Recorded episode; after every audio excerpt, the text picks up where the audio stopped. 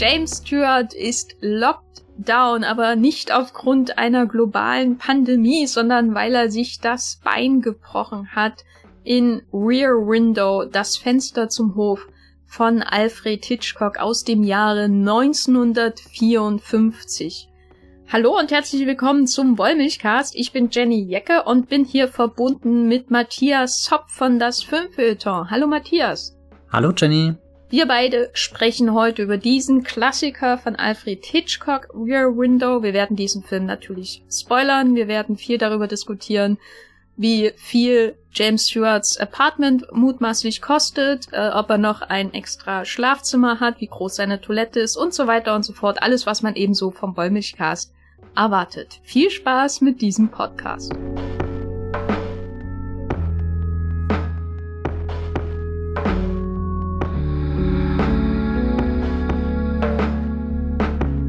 Rear Window, wie gesagt, kam 1954 ins Kino. Und wenn man sich die Filmografie von Alfred Hitchcock anschaut, äh, das Jahr 1954, dann kann man nicht umhin, als einfach nur wow zu schreien in das Mikro äh, dieser Podcast-Aufnahme, weil Alfred Hitchcock in den 50er Jahren einfach einen Wahnsinnslauf hat, wie ihn nur wenige Regisseure ihm nachgemacht haben. Also wenn man sich das anschaut. Ich gucke jetzt hier auf die IMDb, mein, meine Quelle, äh, ich vertraue ihr. Ähm, 1954, allein in diesem Jahr, bei Anrufmord und das Fenster zum Hof.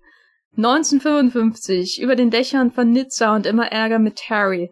1956, der Mann, der zu viel wusste und der falsche Mann. 58, Vertigo.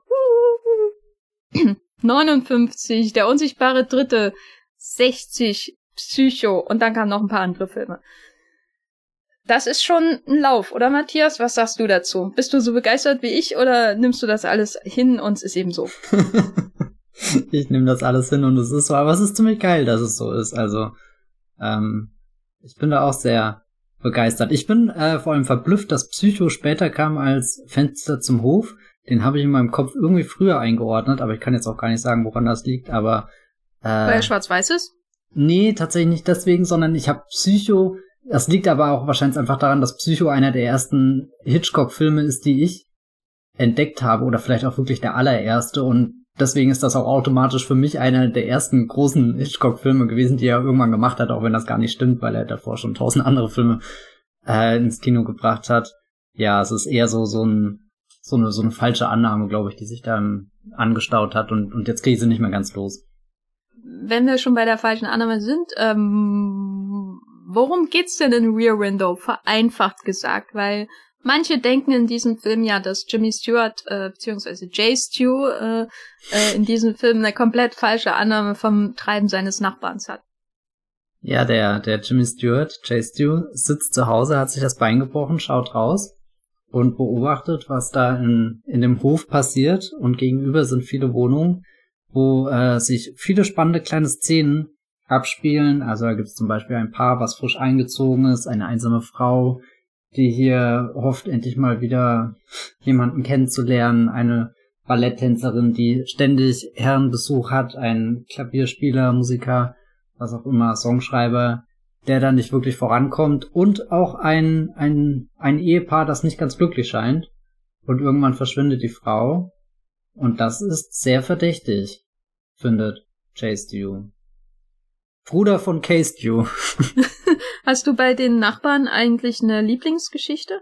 Oh, das ist eine gute Frage. Also hier Mrs. Lonely Hearts, das, das, keine Ahnung, da, wenn, wenn die Figur mehr Aufmerksamkeit das erste Mal erhält, erzählt der Film für mich auch das erste Mal so eine zusätzliche kleine Geschichte, äh, zusätzlich eben zu dem, dem, dem großen Plot um, um die äh, Jimmy Stewart-Figur außenrum, wo es ja dann um Mordverdacht und keine Ahnung was geht, also wo du sehr in diesem Genre drinnen bist, während dieses Mrs. Lonely Hearts, das wirkt irgendwie so wie als, als läufst du durch die Straße und hast jemanden für einen Bruchteil einer Sekunde zu lang in die Augen geschaut, aber konntest da auf einmal so tief in, in das Leben der Person hineingucken und ja, keine Ahnung, da zerreißt das mich fast. Ähm, ansonsten mag ich aber auch sehr den, den Klavierspieler, weil der so viele verschiedene Stufen irgendwie durchmacht. Manchmal hast du das Gefühl, boah, der lebt da sein bestes Leben, hat ein tolles Zimmer, wo er seinen Flügel aufgestellt hat, ist da irgendwie, da küsst ihn wie Muse und er komponiert was Tolles. Das andere Mal wirkt er einfach wie so ein Versager und jemand, der gar nichts auf die Reihe bringt, der, der bringt viel äh, Wirbel in die doch sehr ruhige Nachbarschaft. Aber, aber es sind alles spannende Fenster. Also es ist kein Fenster, wo ich mir immer denke, boah, da könnte die Kamera jetzt schneller vorbeiziehen, sondern ehrlich gesagt hätte ich nichts dagegen, wenn, wenn das Hitchcocks äh, achtstündiges äh, Opus Magnum geworden wäre, wo, wo, wo er sehr lange in, in den kleinen Welten bleibt und, und, und ganz viel daraus erzählt. Also nicht nur welche Menschen da drin leben, sondern auch wie die sich eingerichtet haben, was deren Rhythmus ist. Also so, so, wir hören die meisten Figuren da nie reden und, und wenn wir sie mal reden hören, dann kann man sie nicht wirklich verstehen, was sie sagen. Und ich habe trotzdem das Gefühl, ich habe von jedem dieser, dieser manchmal auch namenlosen äh, Nachbarn und Nachbarinnen was erfahren. Und, und kann mir auch vorstellen, dass deren Geschichte nach dem Film weitergeht, beziehungsweise auch schon lange davor angefangen hat, dass sie irgendwann in dieses Apartment eingezogen sind, dass sie sich da eingerichtet haben und so weiter. Genau, weil eigentlich haben wir es hier schon mit einem großen Ensemble zu, zu tun, ein Ensemble-Film im Grunde, bei dem aber nur drei Leute oder vier Leute wirklich eigentlich äh, wichtige Dialoge haben. Ähm, und der Rest des immensen Ensembles ist aber trotzdem nicht weniger wichtig, sondern es entsteht dann so ein Netz an Alltagsgeschichten, die dann nach und nach in einen Mordfall womöglich hineinführen und den irgendwie auch so umgeben, weil das ist, glaube ich, auch so einer der Aspekte, der den Film so ein bisschen schockierend macht. Also, wenn wir zum Beispiel zum Bates Motel fahren, ne, da müssen wir ja erstmal hinfahren, bevor wir da an der Dusche ermordet werden. Äh, das ist ja schon irgendwie noch abseits gelegen, ne? Es ist schockierend, weil man wähnt sich da in Sicherheit und so, ne? Und dann geht man unter die Dusche und dann kommt da irgendwie so eine Figur mit einer seltsamen Perücke und einem Messer an und killt einen. Aber wie gesagt, das ist nicht unbedingt inmitten der Gesellschaft, das Bates Motel. Und hier haben wir aber die Mitte der Gesellschaft. Oder anderes Beispiel, ähm, weil ich auch neulich erst Rope nochmal geschaut habe. Also Cocktail mit einer Leiche heißt er auf Deutsch.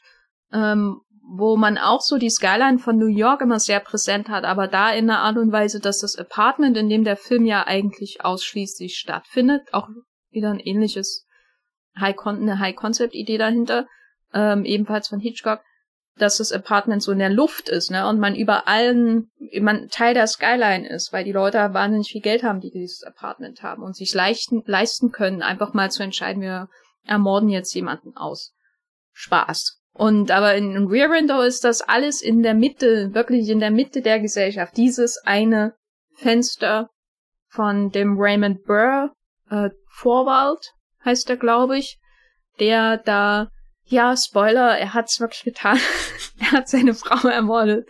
Ähm, der seine Frau ermordet. Und wir werden in die Position gezwungen von äh, Albie Jeffries, diesem Fotografen, der das mehr oder weniger indirekt mitbekommt und das sieht, dass da eine, was da in der Mitte von in der Gesellschaft in der Mitte von New York passiert. Und obwohl das eigentlich umso schockierender ist, ne, dass es auch, dass ich aus dem Fenster gucken könnte hier in Neukölln und sehe gegenüber einen Mord. Also es ist quasi eine Situation, die jedem passieren kann, der ein Fenster gegenüber hat. Wäre das jetzt nicht Meta, wenn wir einen Podcast über das Fenster zum Hof machen und dann schaust du raus und dann passiert wirklich ein Mord und wir podcasten darüber und das quasi entwickelt sich dann zu einem eigenen Ding, nimmt hier eine Dynamik an, die wir gar nicht mehr beeinflussen können. Oh Gott, ich höre mich an wie so ein Sprecher in so einem True Crime Ding.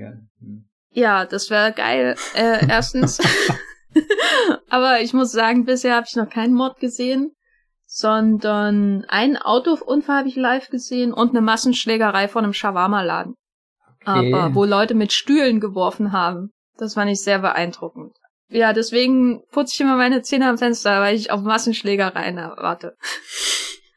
Aber ähm, jeder kennt diese Situation, ne? Wenn du nicht gerade irgendwie ganz abseits der Welt der Gesellschaft lebst. Hier, kennst du die Situation, du hast Nachbarn und da passiert was und das macht es ganz besonders gruselig. Warum ich aber eigentlich hinaus will, ist, dass ich Teile dieses Films gruselig finde, aber ich fühle mich unglaublich wohl, wenn ich ihn schaue. Ich kann das total nachvollziehen. Ich habe den Film damals zum ersten Mal unter sehr tollen Umständen gesehen, nämlich in einem Kino im Sommer.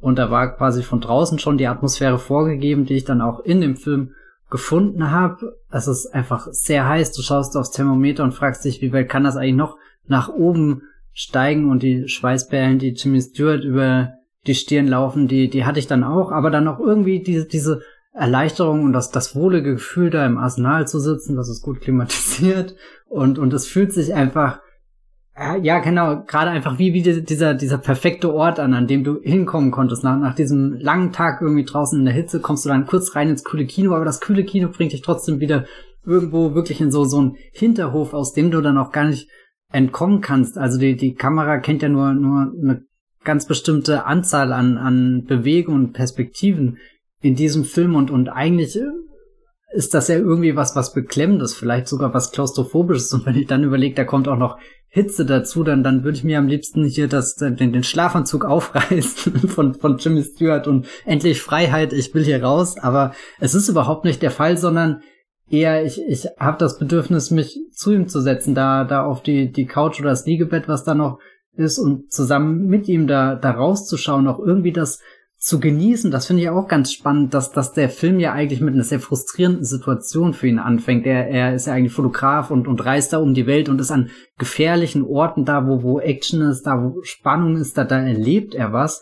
Und, und jetzt kann er nicht mal mehr neue Aufträge annehmen, weil er noch da an den, den Stuhl gefesselt ist mit seinem äh, gigantischen Gips, der wirklich total ähm, entmächtigt ist und, und aber auch irgendwie den Punkt passiert hat, wo er das Gefühl hat, er verpasst jetzt wirklich was, sondern dieses entschleunigte offenbart sich dann auch irgendwie als, als so eine Situation, die Welt mal aus einer anderen äh, Perspektive, aus einem anderen Blickwinkel anzuschauen. Und das macht er ja, dass er hier seinen, seine Nachbarn äh, sehr aufmerksam ähm, beobachtet. Aber insgesamt fühlt sich der Film eher wie, wie, wie Sommerferien an, unerwartete Sommerferien und, und das hat was ähm, Befreiendes, obwohl alles so, so eng und klein ist.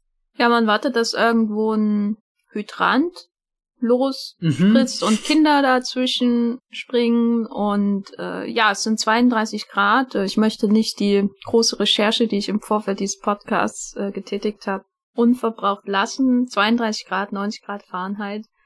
Dieses Geklimper am Anfang, dieses musikalische Geklimper, was einen so hineinführt in diesen Hof, das wirkt auf mich auch so extrem chillig einfach.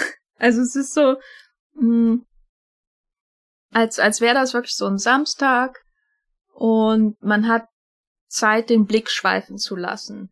Weil es heißt immer, dass, das sagt ja Hitchcock auch selber und so in dem im Buch mit, äh, wo er mit Truffaut redet, dass das halt die Kinosituation ist. Im Grunde sieht man jemanden zu, der im Kino ist weil Jimmy Stewart auch so bewegungslos nach draußen blickt, den Fessel, äh, den, den Blick äh, äh, gefesselt von dem Geschehen in seinem Hof, als würde er vor einer Leinwand sitzen, in der sich die, die Handlung abspielt. Aber bei wenigen Filmen hast du so die Gelegenheit, den Blick schweifen zu lassen, wie es dieser Hof ermöglicht. Ne? Und schweifen lassen ist ja immer so ein, ist ja immer eine Bewegung von, ich habe Zeit, das zu tun. Ich habe erstmal kein Ziel. Na, ich muss nicht irgendwo hinblicken, sondern ich lasse meinen Blick durch diesen Hof schweifen, ich bleibe mal an diesem Fenster hängen, mal an jenem und dann sehe ich einen Mord oder so. Äh, und dann beginnt erst das eigentliche Ziel, dann fokussiert er sich eher auf, auf ein was und dann beginnt eigentlich wirklich erst der Film so, ähm, wenn man sich vorstellt, dass er gerade einen Film schaut.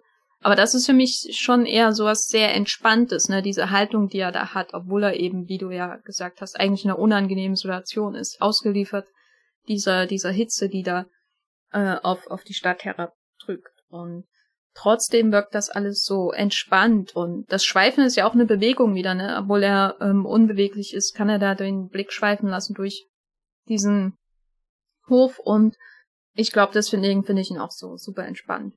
Weil der erstmal so wirkt, als gäbe es kein Ziel. Mhm, mhm. Und was ich jetzt interessant finde, ich meine, momentan schaue schau ich viele Filme, die, die sich zumindest thematisch ein bisschen anbieten, auch aus dieser Lockdown-Perspektive. Aber das, das Tolle ist ja, dass, dass bei Fenster zum Hof die Welt außenrum trotzdem ihren Trott einfach weitergeht, dass er nur Jimmy derjenige ist, der, der hier ein bisschen entgleist, oh Gott, das hört sich schon sehr krass an, aber der, der zumindest kurz unfähig ist, da weiterzumachen oder, oder in, de, in der Routine drinne zu bleiben, in, in der er sich normal befindet, weil, weil wenn du, keine Ahnung, jetzt in der Pandemie irgendwie rausschauen würdest, dann, dann kriegst du ja auch auf einmal eine Welt mit, die, die sehr gespenstisch ist oder so. Und, und da wird's ja dann vielleicht wirklich direkt auf Anhieb unheimlich rauszugucken, wenn du auf einmal merkst, gut, die Straßen, die sonst immer mit Leben gefüllt sind, wirken gerade äh, deutlich äh, ausgesiebter. Und, und das, finde ich, macht eine sehr, sehr, oder trägt zu dieser entspannten Stimmung bei, bei das Fenster zum Hof bei, dass sich die Welt trotzdem weiter dreht, auch wenn du gerade nicht aktiv dazu beiträgst, sondern im, im besten Fall hast du ja jetzt diese, diese Möglichkeit, das zu genießen, was du sonst nie mitkriegen würdest, obwohl du ja sogar in dem Fall ein Fotograf bist, der, der ja versucht, jeden Moment, der irgendwie, den er sieht und den er spannend findet, festzuhalten. Also irgendwie für so, so eine Ewigkeit, äh, äh, das zu, zu konservieren, diese Aufnahme, damit auch Generationen später noch mitkriegen können, okay, da hat's das Auto überschlagen oder irgendwie so, da, da gab's eine spannende Explosion anzuschauen, aber das, das stellt ja auch so ein bisschen in Frage, was ist das, was du wirklich dann, dann mitkriegst und, und siehst und, und ich glaube, das eröffnet ihn oder könnte ihm als, als Fotograf da auch nochmal eine neue Art aufzeigen, wie, wie er Dinge wahrnehmen kann. Ja, er sieht den Wald vor lauter Bäumen nicht, ne? Bis der, mhm. bis der Wald in das andere Apartment geht und Grace Kelly ähnlich sieht. Und dann erkennt er erstmal, was er eigentlich vor Augen hatte die ganze Zeit. Also, weil das ist natürlich ein wichtiges Thema dieses Films, ne? Dass, dass sie ihn heiraten möchte und er will, hängt sich an sein, sein wildes Junggesellenleben und nimmt das aber irgendwie als Ausrede, um sich nicht ähm, dauerhaft an sie zu binden. Und dann muss sie erst sich in sein Blickfeld zwingen, damit sie seine Aufmerksamkeit erhält, indem sie sich selber in Gefahr begibt. Es ist aber sehr toll, wie Grace Kelly immer dasteht und, und sogar noch winkt. Ja. und ihr erster Auftritt ähm, ist aber auch eine Wucht, oder? Wie sie da ihr Gesicht in die Kamera hinein drängt, äh, wie sie auf die Kamera zukommt, also auf, auf äh, Jimmy Stewart äh, und ihn mehr oder weniger wachküssen möchte. Das ist ja auch so ein ganz großer Kinomoment. Dann sehen wir dieses immer größer werdende Gesicht von Grace Kelly, das auf uns zukommt. Was hältst du denn von ihrer Figur? Ähm, sie ist ja die zweite Bewohnerin dann mehr oder weniger dieses Apartments, die mit ihm beobachtet. Vielleicht sogar insgeheim schon die Hauptbewohnerin, weil, weil sie will ja unbedingt da drinnen sein, während er ja noch ein bisschen damit hadert, ob, ob, er, ob er sich überhaupt darauf einlassen kann. Aber ich finde auch sehr toll den Moment, den du gerade beschrieben hast, wie sie eingeführt ist und es, es fühlt sich eigentlich an wie so ein Traum. Du, du bist dir gar nicht sicher, schläft er gerade oder ist es die Hitze, die ihn jetzt den, den Kopf zertret hat. Du bekommst ja kurz davor ein bisschen so, so ein Umriss von, von wer, wer, wer ist die Grace Kelly Figur und was für eine Rolle nimmt sie in seinem Leben ein oder auch welche, welche Rolle lässt er, lässt er zu. Und, und dann hast du da erstmal nur so, so, so fast schon verschwommene Bilder, die du nicht ganz greifen kannst, bis dann klar wird, okay, nee, das findet wirklich statt. Die Szene ist jetzt in seinem Apartment drinne, das ist eine Wirklichkeit und vor allem die, die ist so nah, die kann ihn berühren. Das, das ist nicht ein Fenster, wo er dann, wenn es ihm nicht gefällt oder, oder langweilt oder so, zum, zum nächsten gehen kann oder wenn es ihn erschreckt, wo er auch einfach seinen, seinen Blick an äh, abwenden kann, die, die, die Jalousien zumacht. Oder irgendwie so, sondern Grace Kelly sitzt da und damit muss er sich auseinandersetzen und, und er stellt sie ja teilweise echt wie so ein kleines Kind an, äh, dass, dass er das nicht will und die Ausreden, die er versucht zu finden, du hast das eigentlich auch schon ähm, gesagt, dass, dass es ihm sehr schwer fällt, sich auf ein Leben mit ihr einzulassen und, und dann auch irgendwie als, als, äh, keine Ahnung, die, dieser, dieser Abenteuer-Berufsfotograf, als dem er sich wahrnimmt, da hängt er ja auch irgendwie mit seinen Rollenbildern sehr fest. Also in dem Sinne, wie er, wie er argumentiert, kommt das für ihn ja gar nicht in den Kopf, dass, dass die das auch einfach zu zweit machen könnten oder so. Also so, so, er, er konstruiert sich auch selbst viele Probleme in der Beziehung, um, ja, ich weiß nicht, um eben vielleicht wirklich so, so eine Freiheit sich aufrechtzuerhalten oder um so einen Hinterausgang offen zu halten, weil er einfach Angst hat. Was das bedeutet, wenn er sein Leben jetzt wirklich verändert, nachdem er all die Zeit erlebt hat, wie, wie, wie rastlos er quasi sein kann.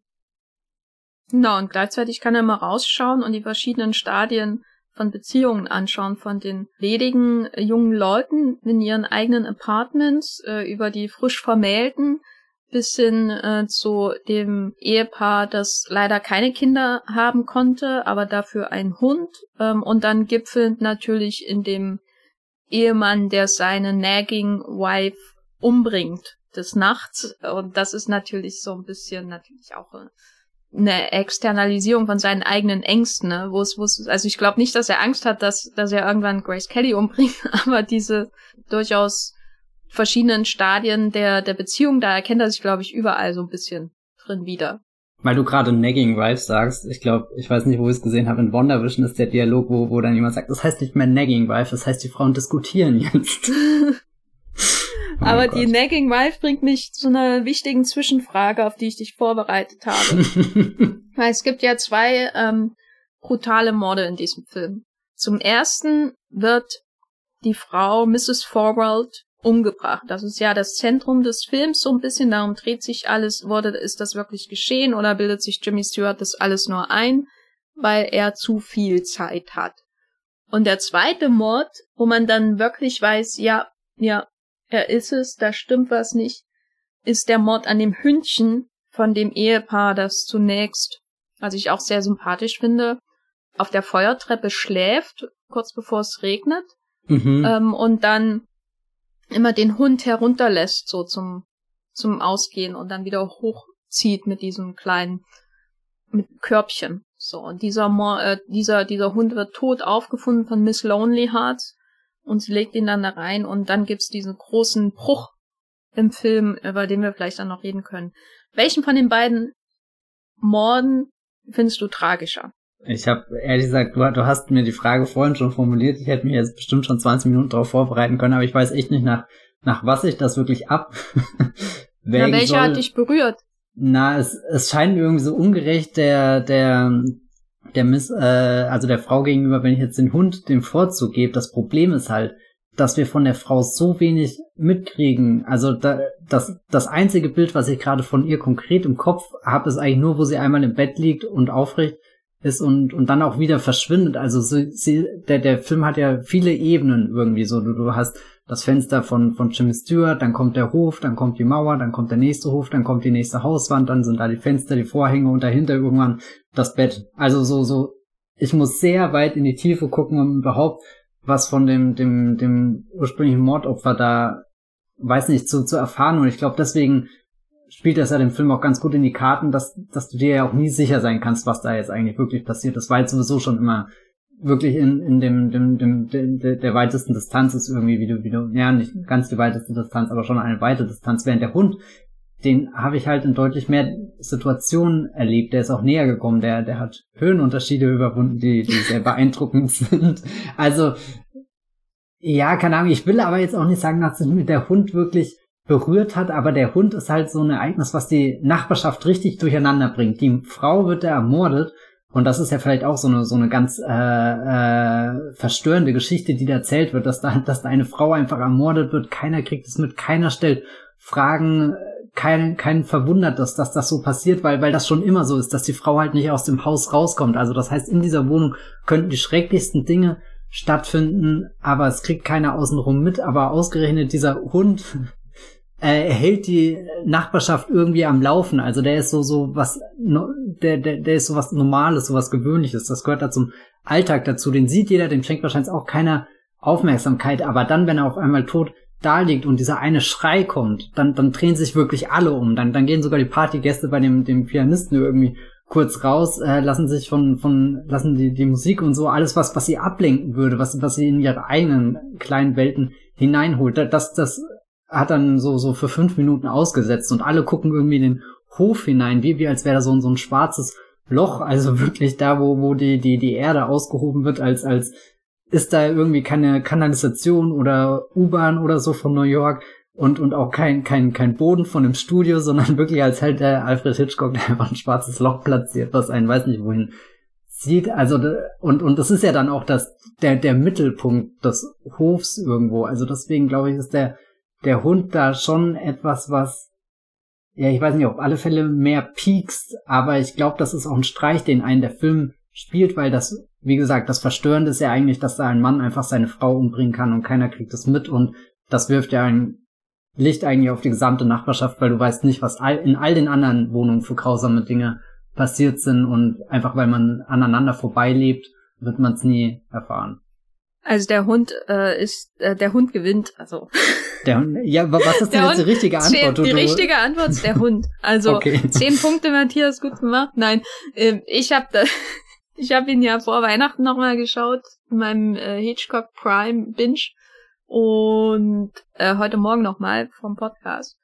Und jedes Mal war ich von dem Hund total mitgenommen und von der Frau überhaupt nicht. Und das ist auch Absicht, denke ich, ähm, weil die interessante Wirkung, die so entsteht, ist, man muss sich nochmal vor Augen führen, was mit dieser Frau passiert, was unglaublich brutal ist. Allein die Idee, dass der die Frau umbringt und zerstückelt, was die Inszenierung sehr clever uns irgendwie bildlich so aufdrängelt, ohne es zu zeigen, nämlich indem Raymond Burr, der den Forward spielt, da eben mit dem Koffer rausgeht, äh, mitten in der Nacht. Und dann hat er noch diese große Kiste und so weiter und man fragt sich die ganze Zeit, wo sind jetzt noch irgendwie Teile von der Frau versteckt? Ist sie da im Blumenbeet und so weiter und so fort, ne?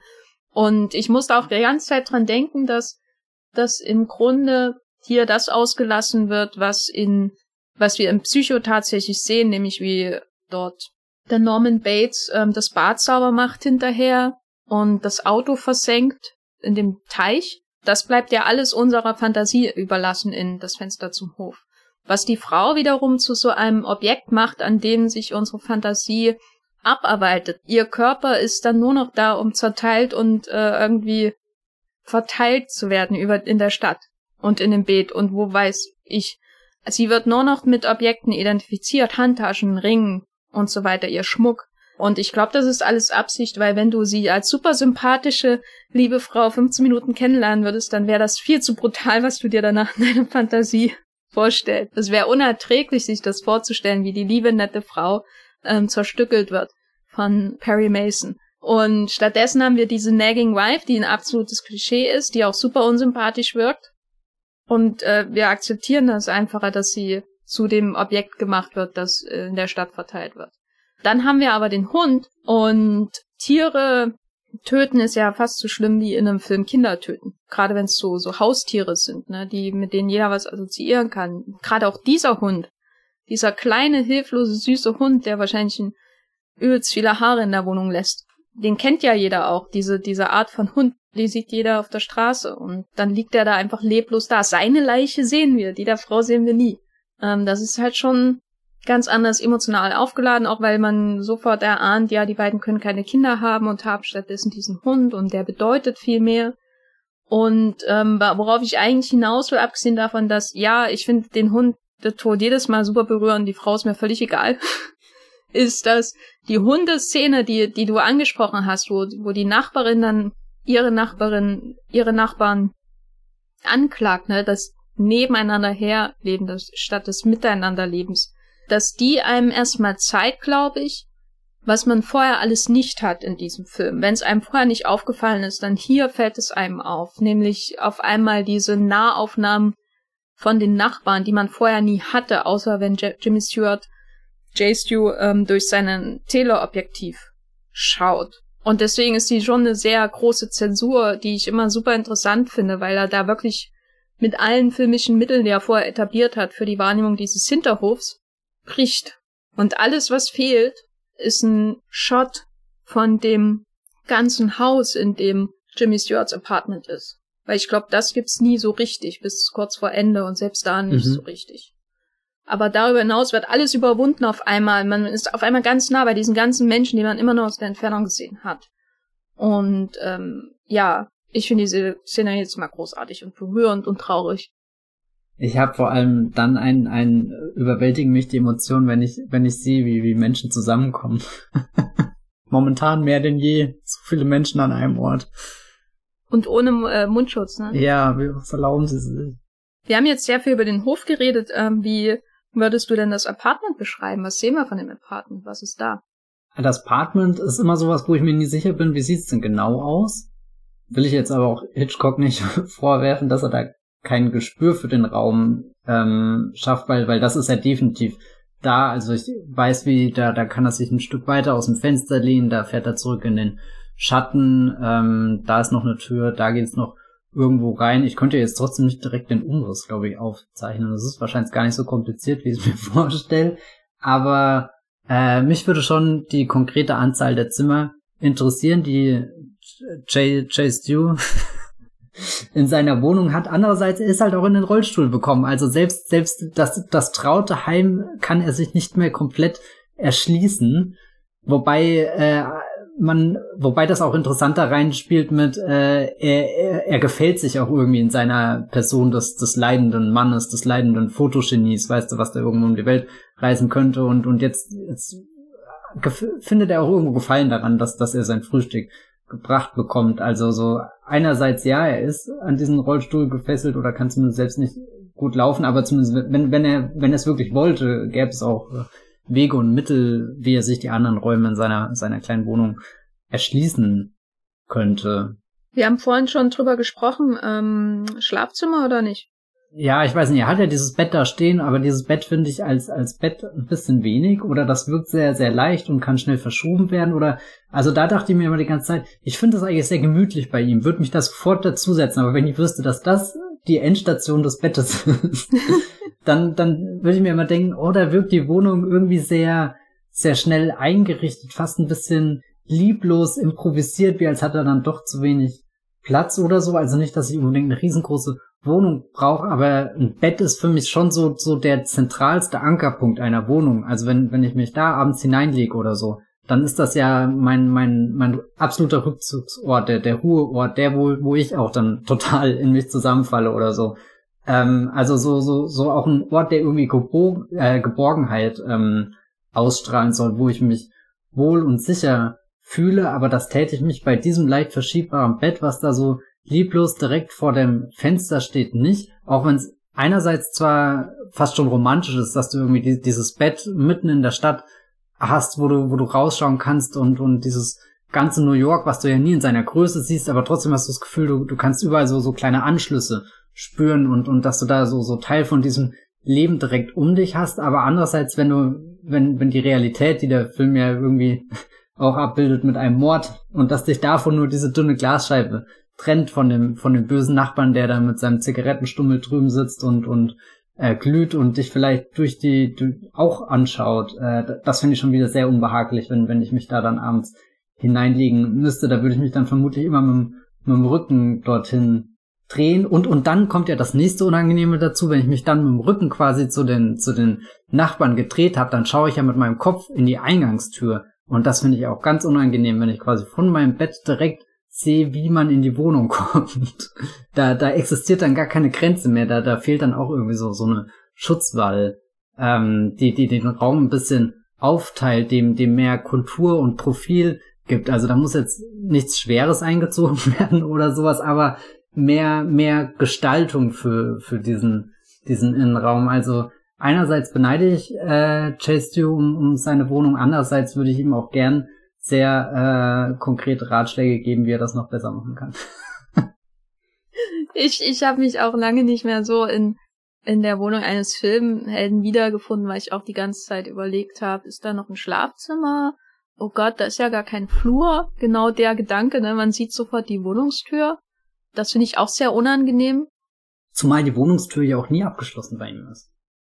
Ja, na, das ist aber auch so generell doof. Wenn du, du siehst, dass ein Mord passiert gegenüber und du kannst dich nicht bewegen, dann kannst du mindestens deine Wohnungstür abschließen.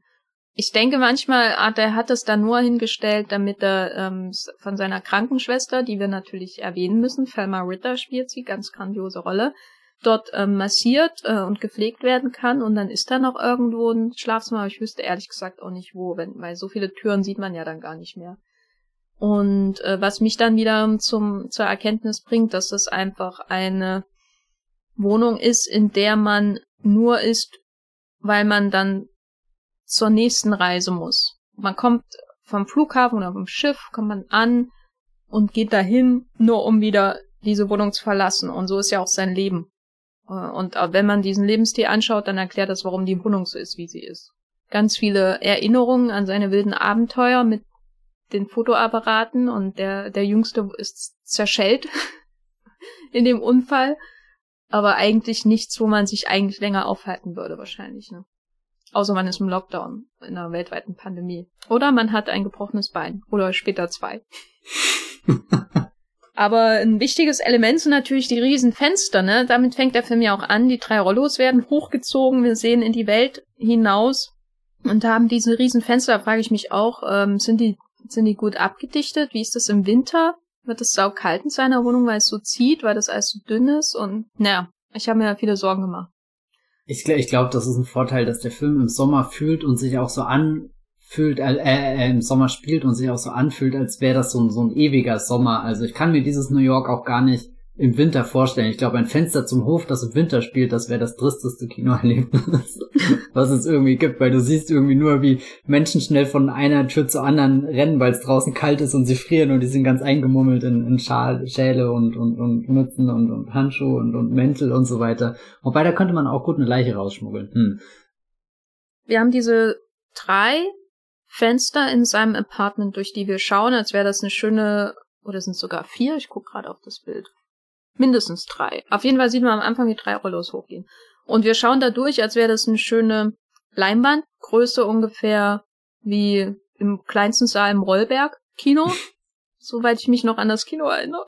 Und wir schauen herauf, auf dieses äh, heraus, natürlich auf den Hof, über den wir schon gesprochen haben, aber wir schauen natürlich vor allem auf das Gegenstück auf der anderen Seite, in dem sich die Forworlds beziehungsweise später ähm, nur noch Mr. Forworld äh, auffällt. Unser Bösewicht, unser Mörder, gespielt von Raymond Burr. Was lernen wir denn oder oder wie funktioniert denn sein Apartment? Weil seins ist auf jeden Fall größer, ne?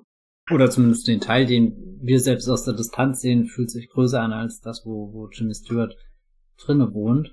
Also am Anfang wird's ja eigentlich gewöhnlich, fast schon langweilig, im Gegensatz zu den anderen Apartments. Also wenn du direkt zum Beispiel neben dran das von der Balletttänzerin nimmst.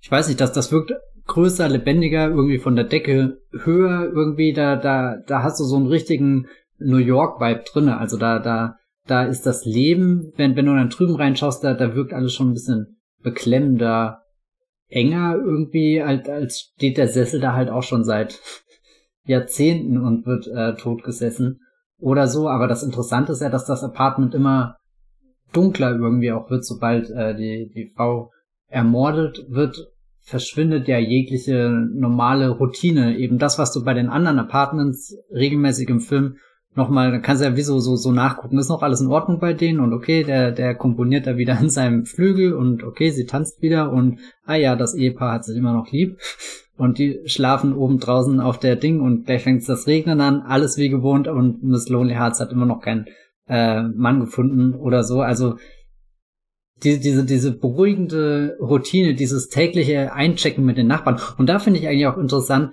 dass, äh, wir haben ja vorhin davon gesprochen, dass die alle so aneinander vorbeileben und Jimmy Stewart, der jetzt in der Situation ist, wo er sich ja mal mit seinen Nachbarn beschäftigt, aber das dann eigentlich vielleicht schon wieder übertreibt, dass es krankhaft wird. wo, wo ist der richtige Grad und das Fenster zum Hof für eine gesunde Nachbarschaft, ist da die Frage. Naja, und auf alle Fälle, wenn er dann äh, das Apartment von dem, dem Mörder länger anschaut, fallen mir ja dann diese, diese Unregelmäßigkeiten aus, wie da wird jetzt das Bad geschrubbt oder da, da kommt, er mal mit dem Koffer rein und raus und, und irgendwann schaut er ja auch nur noch in, in die Finsternis hinein. So die, die, die Fenster sind eigentlich sperrwange, angelweit offen. Also so generell scheint er in de, dieser Nachbarschaft da niemand groß Angst zu haben, was zu verstecken und, und der Mörder macht da auch keine großen Unternehmungen äh, da jetzt äh, Rollos einzubauen oder, oder irgendwelche Vorhänge zuzuziehen, sondern die, die Wohnung wird einfach aus sich heraus zu einem ganz unheimlichen und dunklen, düsteren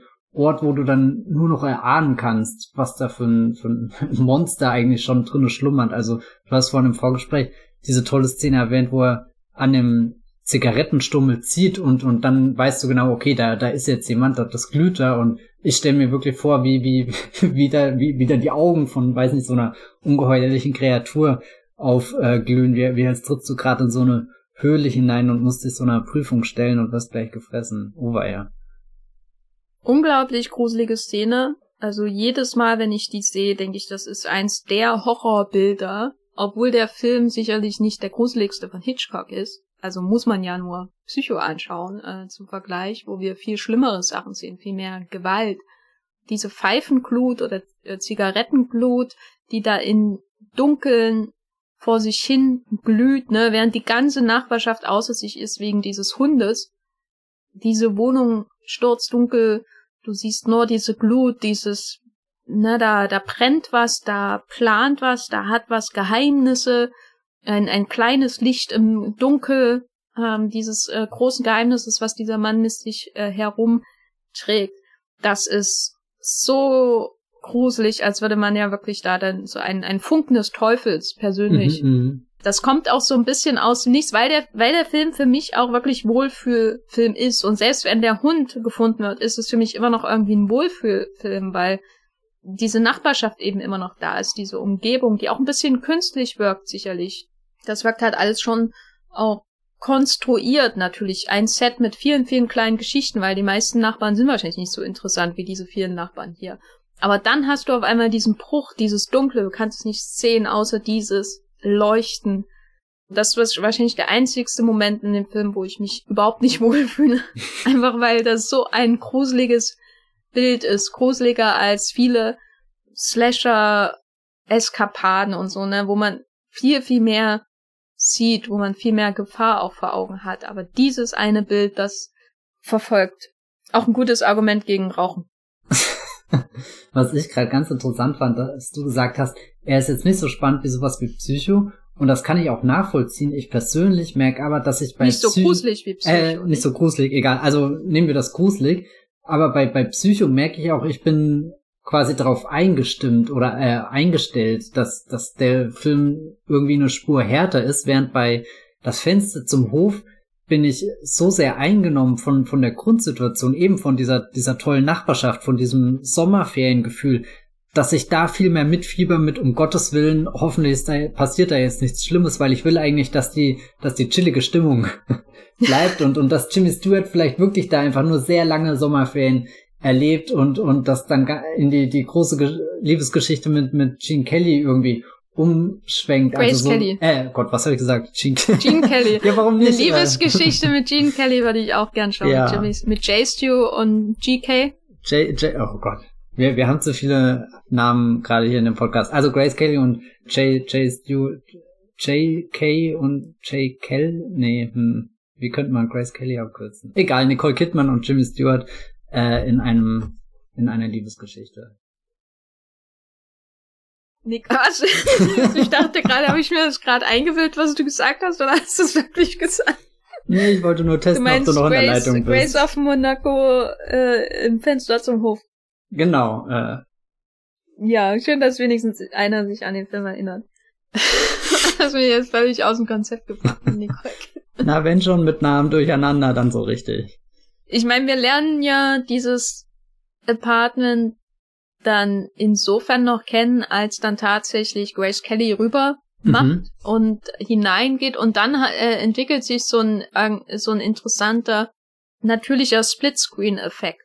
Normalerweise beim Splitscreen hast du ja künstliche Mittel, die das äh, machen, dass du ähm, einen Menschen siehst im linken Frame, der an die Tür geht und im rechten Frame jemanden im, in der Wohnung, der sich versteckt zum Beispiel. Aber hier hast du quasi die Häuserfront und die Wand und die Fenster, äh, äh, die einen Blick in die Wohnung hinein eröffnen, als Bilder innerhalb des Bildes und die so einen Splitscreen-Effekt haben, wenn dann Grace Kelly tatsächlich in der Wohnung ist. Wir haben die Sicht eingenommen von Jimmy Stewart, der dann immer mit seinem Teleobjektiv rüberschaut und dann gibt es diese, diese eingeschränkte runde Sicht, als wären wir in einem Stummfilm. Ähm, da gibt's da auch ein Wort dafür. Jetzt fällt mir das nicht ein, diese Blende. Naja, Grace Kelly ist rechts im Bild, ne, in dem Schlafzimmer und schaut sich die Handtasche an, aber links im Bild sehen wir schon, wie Raymond Burr wiederkommt und dann, also das ist ja quasi wie, wie, wie bei einem Splitscreen oder bei, wenn in einem konventionellen Film würde man wahrscheinlich hin und her schneiden zwischen diesen beiden Räumen und hier haben wir alles in einem Bild und das ist auch ähm, natürlich ein enorm wichtiges Moment, um die Spannung voranzutreiben. Ne? Diese verschiedenen Bilder, die er hier entwickelt, die alle in dieser einen Häuserwand vorhanden sind. Wir haben also diese verschiedenen Bilder, die er entwickelt, die alle in einem großen Bild sind. Nämlich in, vor, in, in dieser Hauswand. Eine, ein schönes Beispiel ist auch, wenn Grace Kelly gerade aus beim ersten Mal, wo sie darüber macht, ähm, aus der Wohnung rennt. Ich glaube, die Treppe runter, kurz bevor Raymond Burr auch äh, da ist und zurückkommt. Und so. Und dann sehen wir sie unten im, äh, im Erdgeschoss. Sie, sie ist im Erdgeschoss unter dem, äh, unter der Feuerleiter und Raymond Burr kommt gerade oben die Wohnung rein und das ist so, ist auch so perfekt choreografiert immer, dass sie sich nicht begegnen, bis sie sich dann eben doch begegnen, dass da ein ungemeiner Spannungsgewinn entsteht, ohne dass da einmal geschnitten werden muss, theoretisch. Weil alles im, in, in diesem gigantischen Set von diesem Hinterhof sich abspielt. Und was will ich damit eigentlich sagen? Na, es ist halt toll. ja, weil, weil, weil wir ja gerade über dieses andere Apartment und ähm, was wir darüber erfahren. Hast du das Gefühl, wenn Grace Kelly reingeht, dass wir da mehr an sich über das Apartment erfahren? Nein, die deutlichsten Bilder, die ich von dem Apartment habe, sind die, die sich in meinem Kopf ergeben, wenn sie sagen, dass er irgendwie sein oder was, was sagen sie ja? Sie, er macht irgendwie seine Wohnung sauber mhm. von dem Blut und so. Und da habe ich dann sofort Bilder im Kopf, die man eigentlich in dem Film gar nicht sieht. Wie er eben dieses Bild von Norman Bates, ne, der das Bad sauber macht. Und das ist dann konkret, aber nee, da, seine Wohnung ist komplett nichtssagend, weil er auch als Figur, abgesehen von der Mordgeschichte, eigentlich nichtssagend ist. Er hat keine Träume, keine, kein gar nichts, kein Charakter, außer dass er krummeliger Typ ist, der Frauen zerstückelt. Während zum Beispiel die Wohnung von Miss Lonely Hearts darunter, die ist jetzt eigentlich auch nicht wahnsinnig aussagekräftig, außer dass die Küche gleich neben der Wohnungstür ist, was verwirrend ist. Ähm, Kenne ich so nicht, habe ich so noch nie gesehen. Und das heißt, wenn da jemand reinkommt, dann ist er erst in der Küche und dann kommt er ins Wohnzimmer, wo ihre Couch ist und wo sie dann mit diesem aufdringlichen jungen Mann, den sie da in der Bar aufgegabelt hat, äh, landet, von dem sie sich glücklicherweise lösen kann. Und vorher macht sie da die, die Jalousie zu dieses ganze Drama, was sich in ihrer Wohnung abspielt, verrät schon viel mehr über ihre Figur und ihre Wünsche und ihre Sehnsüchte als einfach nur Typ mit grauen Haaren hat seine nagging Wife umgebracht. Ich habe das sehr hingefiebert auf den Moment, wo, wo sich langsam herauskristallisiert, okay, wir, wir gehen jetzt auch langsam rüber in diese Wohnung. Also wir haben es jetzt den ganzen Film lang angeschaut und uns vorgestellt, was ist denn da drin? Und es gibt ja auch diese Passage, wo das erste mit dem zweiten Zimmer verbunden wird, wo ja bestimmt einen Meter oder zwei Meter sind, wo, wo einfach, ja, so, so eine Art toter Winkel ist, wo wir einfach nicht reingucken könnten, wo vielleicht, weiß nicht, was sogar noch jemand aufgehängt ist oder so. also, man, man hat ja keine Ahnung, was, was genau alles möglich ist. Und, und dann war das der Moment, äh, Grace Kelly geht rüber, geht in die Wohnung rein, die Kamera geht natürlich nicht mit ihr mit, sondern wir, wir bleiben auf, auf dieser, dieser vertrauten Distanz. Perspektive. Und ich hatte das Gefühl, sie geht in die Wohnung und hat sich auch schon ausgemalt, ja, jetzt gehe ich da endlich rein, so die ganze Zeit warte ich da drauf, die, diese Grenzüberschreitung zu machen. Und sobald ich das dann gemacht habe, habe ich das, äh, habe ich irgendwie den, den Schlüssel in der Hand, also der, der, der mich weiterbringt. Aber es ist überhaupt nicht der Fall. Sie geht in die Wohnung und für einen Augenblick hatte ich das Gefühl mit, ja Mist, jetzt bin ich in dieser Wohnung. Jetzt, ich habe irgendwie jahrelang darauf gewartet, hier reinzugehen. Ich hätte mich eigentlich vorbereiten können. Und ich dachte auch, ich habe mich vorbereitet, aber jetzt bin ich irgendwie da und habe gar keine Ahnung, was ich genau machen soll. Hier ist der Sessel, da ist die Tür, okay, da geht's weiter. Das ist das Schlafzimmer, also so, so, wo du irgendwie die ganze Zeit da drauf guckst und denkst, das kann gar nicht so schwer sein. Das sind nur zwei Räume und trotzdem kommt sie rein und ich hatte das Gefühl, da, da herrscht gerade eine ganz große Orientierungslosigkeit und, und diese Unsicherheit, die, die, die, die, die Schwingungen übertragen sich quasi über den ganzen Hof bis zurück zu, zu Jimmy Stewart, der auch dachte, ja, es ist doch eigentlich alles ganz gemütlich und entspannt hier und ich beobachtete das die ganze Zeit. Ich bin hier außer Gefahr. Ich muss nicht mal meine Wohnungstür zuschließen, so, so, sondern da, da, da, bis, bis das zu mir rüberkommt, bin ich lang über alle Berge, obwohl ich im Rollstuhl gefesselt bin und, und auf einmal merkt er, dass, dass da gar nichts unter Kontrolle ist, dass, dass selbst die, die, die, die Hilfeschreie, die er noch tun kann oder so, dass selbst die ja gerade noch so in der, der letzten Sekunde dann aufgehen, aber eigentlich hätte, hätte er auch dem, dem schlimmsten Ereignis seines Lebens gerade zuschauen müssen und, und und ich glaube, er hat sehr viele Ereignisse in seinem Leben gesehen und mit der Kamera beobachtet, aber das, was er dann da auf einmal sieht, das, das führt ja nicht mal dazu, dass er gewillt ist, abzudrücken oder so mit der Kamera, um diesen Moment festzuhalten. Er hätte ja da gerade auch live einen Mord fotografieren können. oder so, aber, aber er ist einfach so, so fassungslos, so verunsichert von, von dem, wo er eigentlich dachte, das hat er jetzt lang genug studiert und beobachtet. Also erst ist er in dieser Position des Voyeurs und das bedeutet Kontrolle, weil er alles sehen kann, was er will und die anderen können nichts dagegen tun. Selbst die Jalousien nicht, schließen, genau. Und selbst die Jalousien schließen nicht vollständig, vollständig von Miss Lonely Hearts. Und dann merkt er aber, ja, ich bin in der Position des Voyeurs, aber auch völlig machtlos, irgendwas zu beeinflussen, was da auf der anderen Seite des Hofs passiert. Mhm. Und diese Machtlosigkeit und Ohnmacht, die da entsteht, ist natürlich auch enorm antreibend so für die Spannung, die sich da entwickelt. Also der ist schon enorm spannend, dieser Film. Wenn da Grace Kelly of all people rüberhuscht äh, in, in die Wohnung eines Mörders, um ihren Geliebten zu beeindrucken. Und so wirkt sie ja schon manchmal, dass sie zeigen möchte, dass sie Mut hat und er sie komplett unterschätzt. Er ist eigentlich und der, der unerträglichste Typ auf der ganzen Welt. Ja, ja, kann man schon. Dass er das zulässt. So Diese äh, Ohnmacht, die, die deutet sich aber auch schon durch die Polizeibesuche bei ihm an hier, wenn, wenn der befreundete äh, Polizist vorbeikommt, wo er eigentlich denkt, oh, zu dem habe ich so einen guten Draht, da, da löse ich das jetzt geschickt, weißt du, ich kann zwar gerade nicht arbeiten, aber so im Vorbeigehen löse ich halt mal den, den Mord, weil ich nichts Besseres zu tun habe und das ist jetzt mein Freizeitprojekt geworden. Aber da ist er ja auch auf einmal ganz ohnmächtig, obwohl er eigentlich denkt, er hat da viel zu erzählen, aber dass dann eben durch die, die Augen des Polizisten jeden, in Anführungsstrichen, Beweis, den er ihm da anbietet oder, oder jede, jede Aussage die fällt dann durchs Raster und, und das eine, wo es interessant gewesen wäre, 6 Uhr, da hat er gepennt. Hm. ja, also man versteht auch immer, warum der Polizist das nicht ganz für voll nimmt. Ja, ja. Auf jeden Fall. Eine Frage, die ich noch habe, ähm, wenn man immer so diese Sichtweise durch das Teleobjektiv hat, die ja sehr begrenzt ist, ne? man sieht dann immer noch einen ganz kleinen Ausschnitt dieser Häuserwand gegenüber. Wenn man da sieht, wie da drüben Raymond Burr auf und ab geht zum Beispiel und er verfolgt das durch sein, sein Teleobjektiv, nachdem er ihn angerufen hat, glaube ich. Hast du da Angst gehabt, dass Raymond Burr in die Kamera schaut?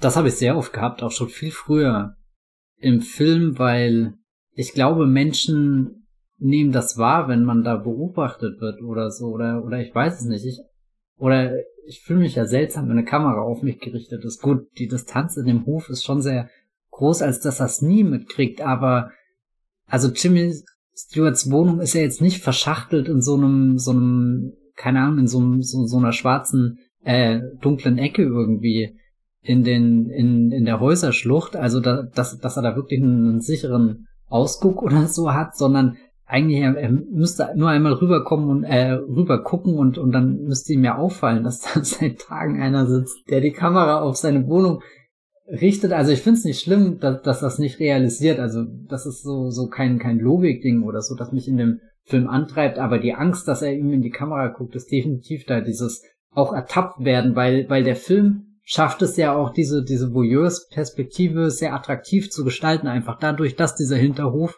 einem, einem, einem schönen Flecken Erden gleicht. Also jetzt abgesehen von dem Ort, aber das ist ja irgendwie, ich finde das interessant, da reinzugucken, weil es sind unterschiedliche Bauwerke, du, du lernst ein bisschen was über die Menschen, über die Architektur, über die Verbindung dazwischen. Also das ist was, wo man einfach sehr lange reingucken kann in diese, diese kleine Welt, wie als, als bist du da vor so, so einer Modelleisenbahn, was da aufgebaut ist, mit da fährt das Zügchen und das sind die Häuser und du entdeckst überall so, so kleine Szenen und, und auch wenn, wenn der Film von Anfang an signalisiert, dass diese Voyeurs-Perspektive definitiv nicht die gesündeste ist und, und auch fragwürdige Blicke und weiß nicht, Moralvorstellungen so aufwirft, sagt der Film immer wieder, komm her, komm her, komm ans Fernglas, nimm, nimm noch das Teleobjektiv in die Hand, schau da tiefer hinein, weil, weil da, da, da zeige ich dir was Schönes und ich glaube, dass das hätte mich auch als Zuschauer wirklich getroffen, wenn, wenn er dann direkt in die Kamera guckt. Da hätte ich mich auch ertappt gefühlt, richtig. Und, und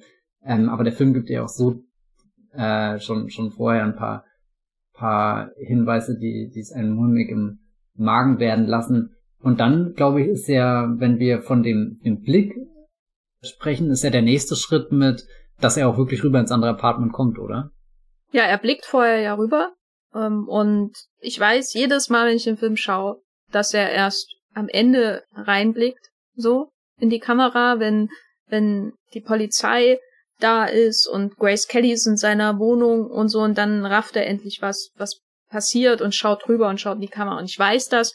Und trotzdem habe ich jedes Mal, wenn ich den Film schaue, Angst, dass er früher schon in die Kamera schaut, weil der Film oder die Inszenierung so einen großen Kontrast aufbaut zwischen dem erwähnten, du kannst deinen Blick schweifen lassen von einem Apartment zum anderen durch diesen ganzen Hof und so, was auch so, wenn man sich das nochmal vor Augen führt, so ein unglaublich modernes Konzept ist, so einen ganzen Hof nachzubauen und dann so statisch Perspektiven oder eben Schwenks zu haben von diesen einzelnen Wohnungen. Also das ist ja wirklich Jacques Tati-Level Genauigkeit. Irgendwann den 60ern, ne, so eine künstliche Welt zu erschaffen, wie, wie in Playtime zum Beispiel. Oder so. Und er macht das halt zehn Jahre früher und du hast diese Statik, die, diese große, diesen großen Blick auf den Hof, ne, große Übersicht, du kannst alles sehen und dein, deinen Blick schweifen lassen, was auch Kontrolle natürlich bedeutet, zum göttlicher Blick auf diesen Hof, weil du alles auf einmal sehen kannst. Aber dann, wenn er das Teleobjektiv benutzt, finde ich das immer ultra gruselig und spannend, weil der Blick so auf einmal beschränkt wird, nur mhm. dieser kleine runde Ausschnitt.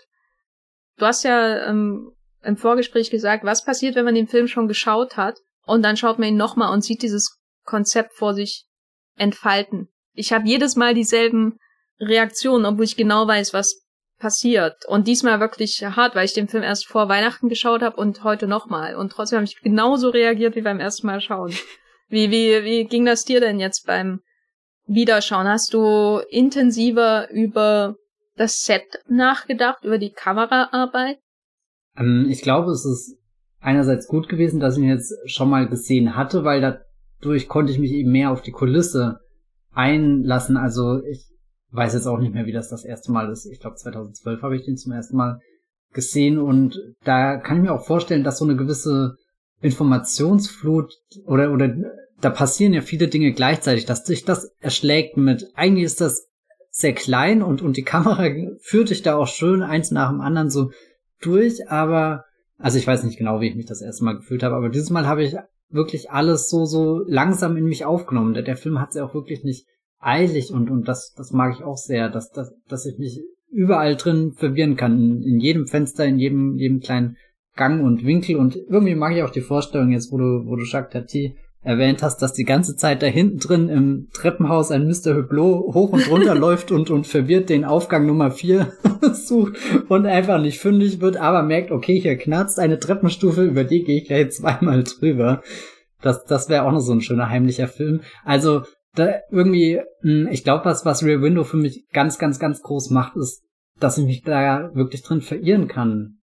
Also, einerseits folge ich der, der Haupthandlung, die da sehr klar ausgelegt wird und, und auch viele spannende Fragen aufwirft, aber dann ist es auch so ein Film, wo ich komplett abschweifen kann. Und da ist es egal, wie oft ich ihn gesehen habe, ob ich jetzt weiß, wie der Mörder ist oder nicht, jetzt beim zweiten Mal mit jetzt halt diesen, keine Ahnung, acht, neun Jahren Abstand irgendwie dazwischen ist jetzt auch nicht die Gefahr sehr groß gewesen, dass ich mich an jedes Detail erinnere. Also es war gewissermaßen irgendwie so ein, so ein, man kehrt zu, oder ich kehre zu was Vertrautem zurück und trotzdem kann ich jetzt ganz viel neu entdecken, aber nachdem ich ihn jetzt nochmal gesehen habe, bin ich mir eigentlich sehr sicher, dass das ein Film ist, den man hoch und runter schauen kann. Also das ist eigentlich sowas wie, weiß nicht, Jurassic Park oder der Weiße Hai, einfach so, so ein perfekter Film, wo, wo ich gar nicht wüsste, was ich anders gemacht hätte, außer dass ich den, den Quader verwendet hätte, anstatt die runde Perspektive, einfach nur um mich zu, zu entwirren. Ähm, weil du die, die, die Szene mit dem ähm, Fernglas und dem, wer, wer, wer ertappt dich dabei, wie du durchschaust,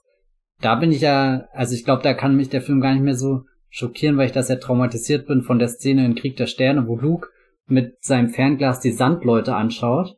Und dann bist du auch da ganz weit in der Galaxis, in der, diesem fremden Wüstenplaneten und schaust irgendwo in der Ferne so Sandleuten zu und denkst, okay, die sehen gruselig aus, sind aber ganz weit weg. Und dann ist ja gleich der nächste Schnitt irgendwie, wo, wo der eine äh, äh, Typ genau neben dir steht und mit seinem Stab und ganz wild wird und und dich erschreckt. Und das ist so eine Szene, wo ich jedes Mal zusammenzog und dann auch bei das Fenster zum Hof das Gefühl hatte, ja, was ist, wenn Jimmy Stewart da durchblickt, irgendwo hängen bleibt und in der Zeit geht der Mörder einmal um den Block herum und klopft an seine Tür.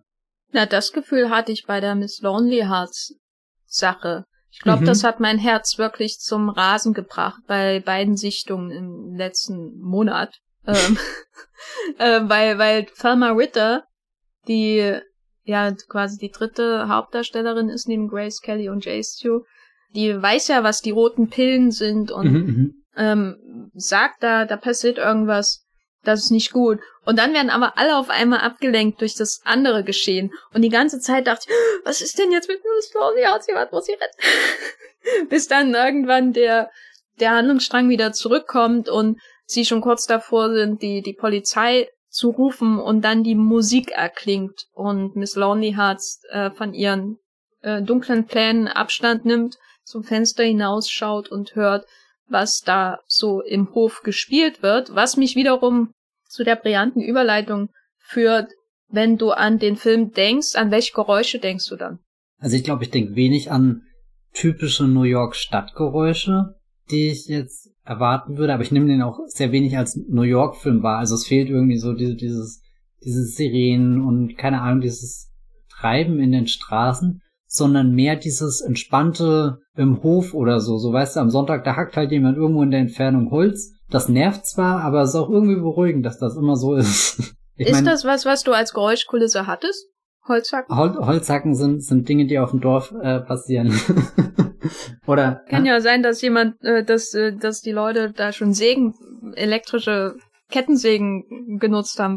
Das, das, das Holzhacken ist eher stellvertretend für mich für, für Geräusche, die so auf dem Dorf äh, stattfinden. Also so, so, du, du hörst das irgendwie in der Nachbarschaft und, und das könnte dich aufregen, aber eigentlich ist es auch sehr beruhigend, dass es so ist, weil es ist so weit weg genug, dass es eben nicht, nicht aktiv nervt und, und dir so ein Gefühl auch von Normalität gibt und ich weiß es nicht was. Und, und das ist dann in dem Film für mich irgendwie der ähm, Komponist nebenan geworden, der, der da immer mal so ein bisschen klimpert und mal wird er lauter, mal leiser, mal hört sich's wirklich gut an, mal merkst du, okay, er hat gerade gar keine Ahnung, was er macht und, und stellt sein ganzes Leben in Frage, werde ich überhaupt jemals wieder eine Note aufs Papier bringen und und das das hat mir dann so so ein, auch so, so ein schwammiges Bild für für eine lange Sommernacht äh, gegeben. Auch wieder dieses Sommerferiengefühl mit gut da ist jetzt auch einfach mal die Zeit da die die Seele baumeln zu lassen und auf die Klaviertastatur äh, das auszubreiten was was du gerade irgendwie sonst nie machen würdest, weil du sonst immer in, in so einem Modus bist, wo du ein Stück auswendig üben musst oder so, also ganz steif nach irgendwas machst, sondern, sondern eher dieses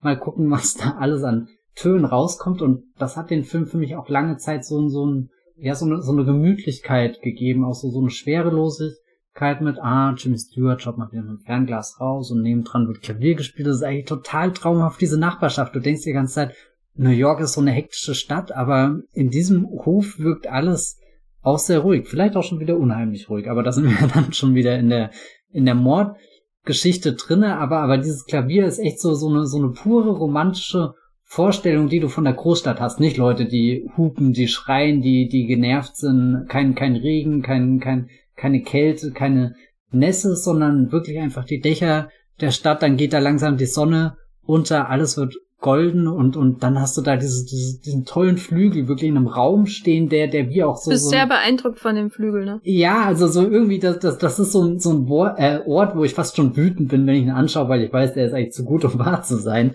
Aber das trifft ja, du hast ja vorhin auch schon gesagt, dass dass dieses Set auch sehr sehr konstruiert in gewissen Teilen ähm, wirkt, aber aber mir gefällt das, dass das das Fenster zum Hof auch so so so so eine kleine Fantasie einfach auslebt und und und ich glaube, die ist auch dafür verantwortlich, dass dieser dieser dieser Wohlfühlcharakter, den wir am Anfang besprochen haben des Podcasts, dass dass der so stark einfach bei den Filmen ist.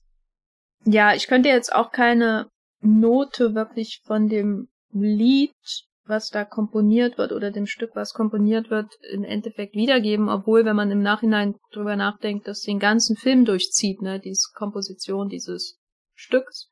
Und äh, hier in dem Buch mit, ähm, wo er mit François Truffaut spricht, der Hitchcock, da sagt er auch, dass ihm das nicht geglückt ist und dass er unzufrieden damit ist, wirklich zu verständlich zu machen, dass dieses Stück sich immer mehr verändert und irgendwann zu Vollkommenheit kommt. Mhm. So. Und er hätte lieber, ich glaube, in der, ich habe ja nur die Deutschfassung von dem Buch, und da wird irgendwie gesagt, er hätte lieber Schlagermusik oder sowas also eher was Eingängigeres wahrscheinlich als die von Franz Waxman äh, komponierte Musik benutzt. Und das kann ich irgendwie nachvollziehen, weil ich ich habe den hab das gelesen und habe dann den Film nochmal geschaut und dachte, ja, ich habe auch Probleme irgendwie das Klimpern von Anfang mit dem Stück am Ende zu verbinden oder wirklich wahrzunehmen, wie sich das vollendet. Aber irgendwie ist es mir auch völlig egal, weil ähm, die Musik zwar wichtig ist und insbesondere natürlich für die ganze Miss Lonely Hearts Geschichte, weil sie durch dieses Lied aufgeweckt wird aus ihrer Depression, die sie hat.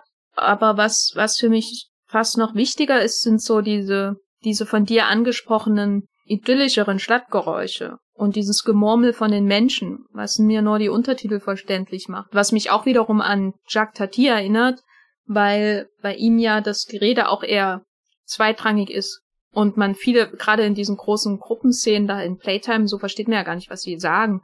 Also immer noch und, und genauso ist es hier auch. Das macht's aber natürlich aus, ne? Das ist wie so ein Ameisenhaufen, wo ganz viel passiert und viel durcheinander passiert, so eine Kakophonie und du kannst nicht so richtig zuordnen und dann schärfst du den Blick und erst durch das Visuelle verstehst du, was da eigentlich so zwischen den verschiedenen Menschen in ihren eigenen kleinen äh, Welten da passiert. Und das finde ich auch wieder so ein Moment, wo ich denke, dieser Film ist einfach unglaublich modern. Der Umgang mit dem Ton, äh, das, das, äh, die Entscheidung, Stille zuzulassen, anstatt ähm, dramatische Musik einzusetzen gerade auch dann im Finale, wenn ähm, Raymond Burr dann rüberkommt.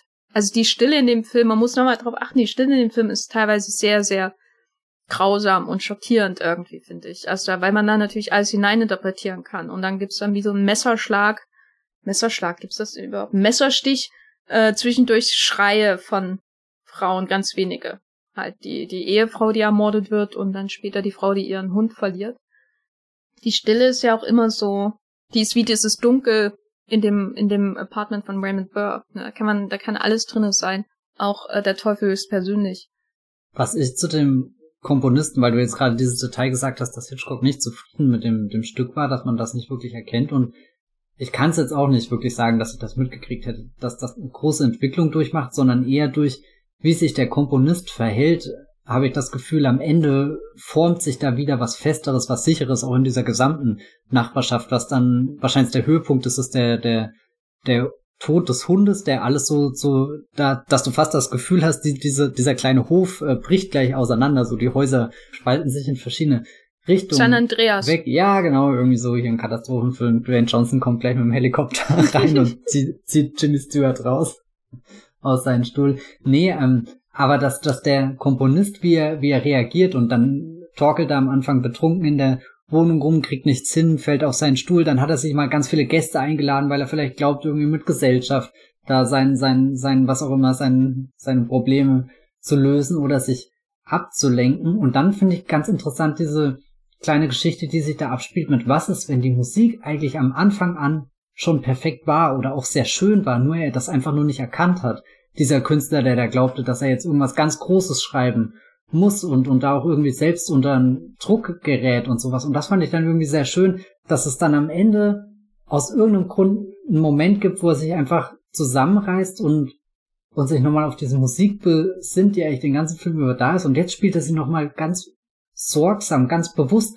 Und dann gefällt sie nicht nur ihm, dann ist diese, diese, diese leise, zerbrechende Musik so schön, dass sie sogar durch die Mauern durchgeht und die Mrs. Lonely Hearts erreicht irgendwie. Das war da so eine kleine Geschichte, die sich in meinem Kopf abgespielt hat, die ich eigentlich ganz gern mag. Ja, das ist ja auch eigentlich das, das eigentliche Happy End. Ich meine, Jimmy Stewart und Grace Kelly, ja, die sind am Ende auch zusammen, waren sie ja schon, jetzt noch ein bisschen Emotionen. mehr. Aber jetzt, wenn wir mal ehrlich sind, ne? Welches Schicksal berührt uns mehr, Jimmy Stewart und Grace Kelly oder Mrs. Lonely Hearts und Music Guy? Nein, ich glaube mich, das Schicksal Mrs. Lonely Hearts und die Music von Music Guy und Grace Kelly finde ich eigentlich auch eine sehr, also das ist fast schon eher die Identifikationsfigur, sobald du dann immer merkst, dass Jimmy Stewart doch irgendwie sehr, sehr, der, der könnte mal über sich hinauswachsen. Wie gesagt, ich würde viel mehr diese, diese Liebesgeschichte zwischen den beiden dann auch noch vollkommen mitkriegen und, und nicht nur dieses, dass es sich dann zusammenfügt, weil es sich ja irgendwie in diesem Hollywood-Film so, so zusammenfügt. Also ich habe das Gefühl, Jimmy Stewart selbst macht nie den, den einigen einen Sprung, den er noch machen könnte irgendwie. Also er bleibt ein bisschen in seinem, seinem bockigen Ding und kriegt dann am Ende alles so gedreht, dass es vor allem für ihn passt. Na, Jimmy Stewart springt ja eher nicht, sondern der fällt immer beinahe irgendwo runter oder fällt wirklich runter, sowohl hier als auch im Vertical. es ist bei ihm, glaube ich, in dem Sinne keine bewusste Entscheidung, sich zu ändern, sondern eher eine Akzeptanz ihres wahren Wesens. Und das ist eben sowohl die Park Avenue äh, High Society Dame, die er komplett unterschätzt im ganzen Film mhm. über, als auch die Frau, die jetzt sich da einfach in dieses Abenteuer hineinstürzt, äh, bei dem sie ja vor, aller, vor allem in Gefahr ist und erstmal nur nicht er. Dann akzeptiert er das und äh, sie ebenso indem sie dann sowohl das Buch über den Himalaya liest, als auch Harper's Bazaar am, sagen, am Ende. Sie, sie, ist ja irgendwie so, so dann in charge, während, während er doppelt äh, gefesselt zugucken muss und, und einpennt oder was weiß ich was. Wurde da eigentlich jemals spekuliert, dass es eine Fortsetzung gibt? Das Fenster zur Straße oder? Nein, ich meine, wenn, wenn ihr jetzt mit, mit zwei äh, Gipsen da sitzt, dann, dann heißt das ja zwölf Wochen, die er aus dem Fenster schauen kann. Und diese Nachbarschaft scheint mir noch nicht alle Geschichten erzählt zu haben. Na, ich frage mich jetzt, ob sie werden ja sicher umziehen, weil dieses Apartment ist in jedem Fall zu klein für zwei Leute, würde ich sagen. Okay, ja. Und was ich mich gefragt habe, ist, ob sich der Wert des Apartments erhöht, weil gegenüber eine Gruselgeschichte stattgefunden hat oder ob der sinkt. Deswegen. Ich, ich glaube, es die, die, die Makler kriegen die Geschichte so gut hin, dass das nie um den Hof geht, sondern nur die Wohnung, die irgendwo weiter drüben ist. Also das, das Apartment hier, das ist vollkommen in Sicherheit. Ich äh, be, be, befürchte nicht, dass sowas die, die, die Branche aus der Fassung bringt. Was glaubst du, wie teuer die Wohnung ist? Na, ich kann Preise in den USA in den 50ern nicht so einschätzen, aber wenn ich das jetzt hier nach Berlin versetzen würde, dann würde ich sagen, je nach Stadtteil mh, hm, wahrscheinlich ähm, 300 bis 600 Euro. Weil ich habe mir oft überlegt, dafür, dass er so ein gefeierter Fotograf ist, hat er jetzt nicht die größte Wohnung, die er haben könnte, oder? Oder verdient man so schlecht als Fotograf? Ja, ich glaube vor allem, weil wir heute Greenwich mit teuren gentrifizierten Wohnungen in New York äh, eben assoziieren, aber damals war das ja was anderes. Und wenn du dir so die soziale Zusammensetzung anschaust, dann ist das eben so ein Hof, wo sich ein frisch verheiratetes Paar eine Wohnung noch leisten kann, die eigentlich nicht so aussehen, als hätten sie wahnsinnig viel Geld. Und was man mit frisch verheirateten Paaren zum Beispiel, also ich rede jetzt von seinen Nachbarn, nicht von ihm und Grace Kelly, ähm, was man mit denen assoziiert, ist ja, dass sie erstmal in so einem kleinen Apartment anfangen, weil sie nicht so viel Geld haben, so ist es halt. Und dann ziehen sie eben in diese Nachbarschaft, die auch so wirkt, als wäre sie eine Arbeiternachbarschaft in den, im 19. Jahrhundert gewesen, deren Patienten am Ende den Nick äh, unter den Händen von Clive Owen landen. Du hast ja schon erwähnt, dass ähm, diese Häuser und so, das hat ganz viel Charakter, weil es eben auch so wirkt, als wäre das nach und nach angebaut mhm, mhm. worden und nicht hochgezogen worden, wie das heute der Fall wäre wahrscheinlich. Insofern würde ich sagen, die, die jetzt hinterher einziehen, sind dann vielleicht schon so Beatniks mit Rollkragenpullovern und Kiffer und die gentrifizieren das Ganze. Die sind die erste Welle. Also ich glaube, dass wenn Jimmy Stewart auszieht, ist er ein Grund dafür, dass das die ganzen Immobilienpreise in Greenwich und Manhattan allgemein komplett in die Höhe schießen werden. Ich, ich finde das sehr überzeugend. Die, die unerwarteten Facetten von Alfred Hitchcocks äh, Werk. Du hast ihn jetzt zum zweiten Mal geschaut. Hat sich dein Blick auf Jay Stews, beziehungsweise er hat ja auch einen Figurennamen, nämlich L.B. Jeff Jeffries, Schuld und Verantwortung vielleicht, sagen wir mal so, in dem Film verändert? Hm, ich glaube, ich habe ihn das erste Mal nicht so kritisch gesehen. Da dachte ich, oh, das, das Fenster zum Hof, das muss ein guter Film sein. Dann hat sich das bewahrheitet und da war ich dann schon sehr dankbar dafür. Dieses Mal ist eigentlich ununterbrochen das in meinem Kopf rumgelaufen mit, wer ist er denn eigentlich? Macht er da was Gutes? Hat er einfach nur Langweile? Ist er nicht vielleicht sogar der wahre Bösewicht? Und der äh, Mr.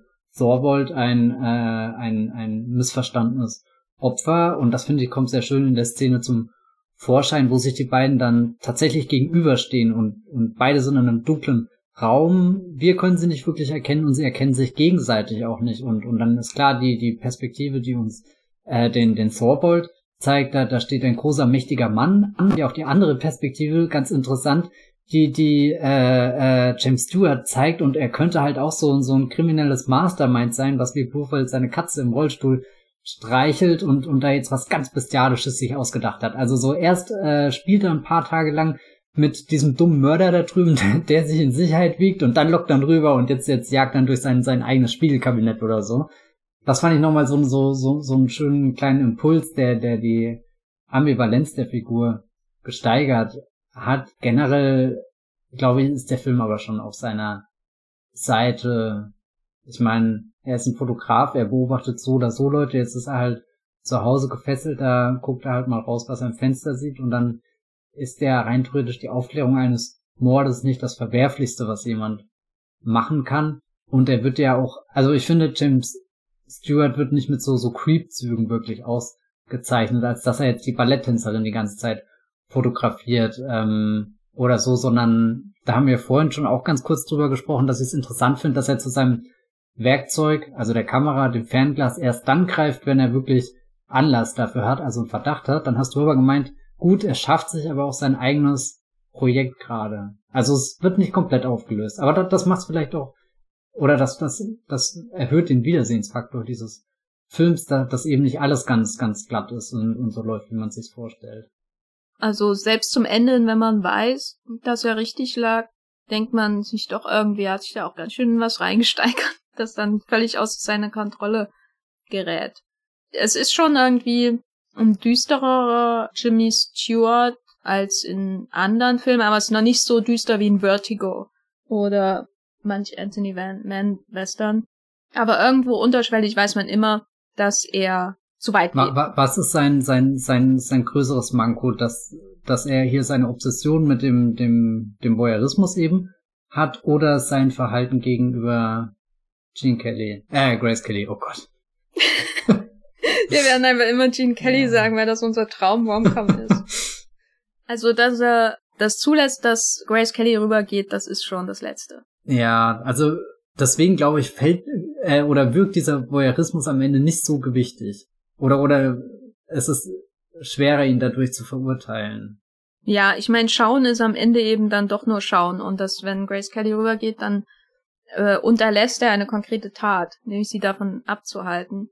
Und ich glaube, er macht sich's einfach mit. Ich bin ja jetzt hier in dem Rollstuhl. Ich glaube, es gäbe Möglichkeiten, das anders zu lösen.